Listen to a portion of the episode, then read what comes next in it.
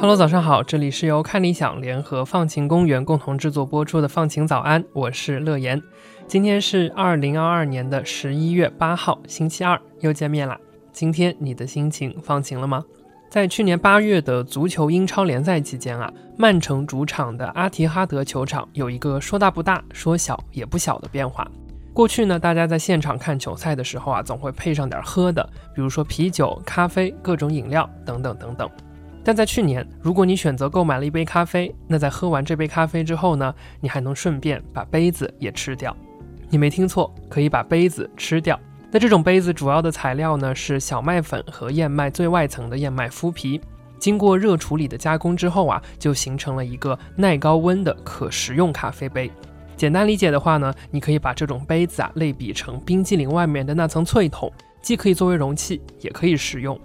为什么会想到启用可食用咖啡杯呢？曼城俱乐部在官网的声明当中就写到啊，之所以开始试用这种可食用的咖啡杯，是为了减少一次性塑料杯子所带来的环境污染，是球队和球场致力于降低碳排放的一次尝试。如果觉得回收杯子太麻烦了，那就把它吃掉吧。那这也是我在今天的节目里想和你分享的话题：可食用的食品包装。其实不只是杯子啊，我们能顺便吃掉的东西还有很多很多。有哪些新奇的可食用包装？它们为我们解决了什么样的问题？如果要科普和推广它们，难度又有多大呢？曼城球场里的咖啡杯啊，是由一家叫做 BioBite 的苏格兰公司设计和生产的。那这间公司的目标呢，就是提供一种美味、松脆、完全有机的一次性杯子替代品。那除了能够装咖啡，这种杯子呢还能够盛汤、酸奶、冰激凌等等的各种食物。在耐热和持久性的方面啊，这种杯子呢最高能承受八十五度的液体，可以保持十二个小时不漏出来。而在前四十五分钟的时间里呢，它还能保证酥脆的口感。那就像甜筒一样啊，杯子的下方呢会有一小圈纸质标签的包裹，来保证拿取时的卫生。根据统计呢，爱喝茶和咖啡的英国人啊，每天呢会使用七百万只一次性饮料杯。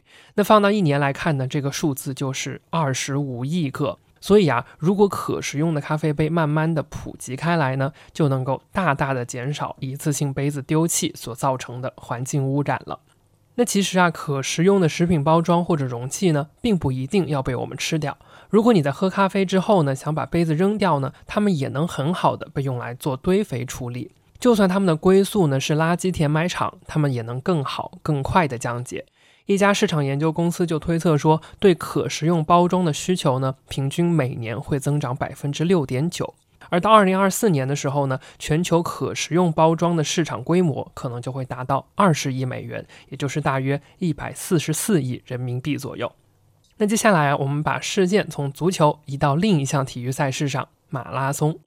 参加马拉松比赛的选手呢，可以选择在中途补给站的地方补充一点水分或者是能量。那在这个过程中呢，我们就需要耗费大量的塑料水瓶和一次性水杯。而这里呢，就是另一种可食用包装大展身手的地方了。那在一九年的伦敦马拉松当中啊，参赛选手呢，可以从补给站的志愿者手里拿到一个小小的。软软的、透明的水胶囊，那胶囊的形状呢，其实有一点像洗衣凝珠，或者呢就是一个小水包。在这个胶囊里啊，装着一小口水或者运动饮料。那选手呢，只需要把它往嘴里一塞，然后咬破最外面的那一层薄膜，就能顺利的补充水分了。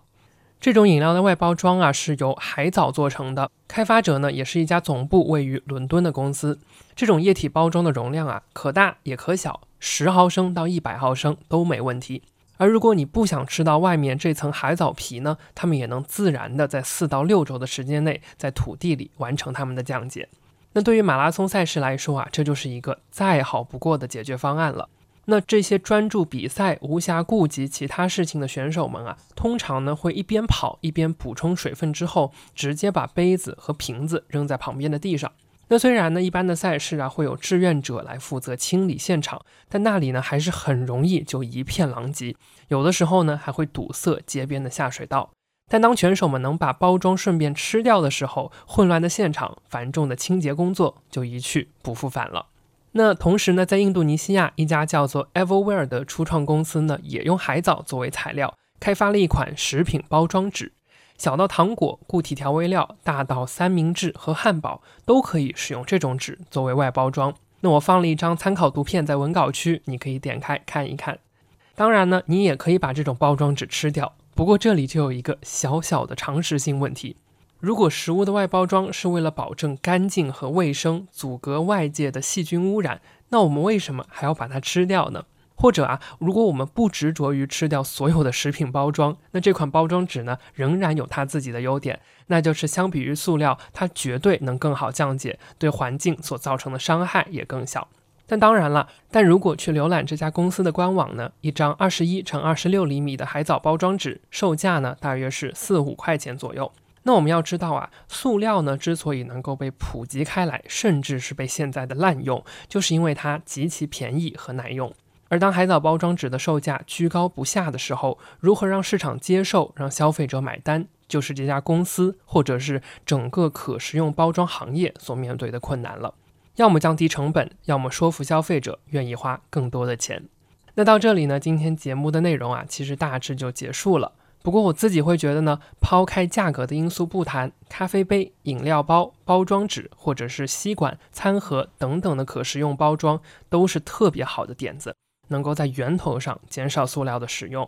那或许在不远的将来呢，当生产技术成熟到可以降低制作成本，或是这个行业得到更多资金支持的时候，我们就能见到更多的可食用包装了。不知道你怎么看这些可以吃的包装呢？或者你觉得还有哪些更好的用处呢？欢迎你在评论区和大家分享你的看法。那今天的放晴早安就到这里了，我是乐言，祝你拥有放晴的一天，我们下期节目再见啦。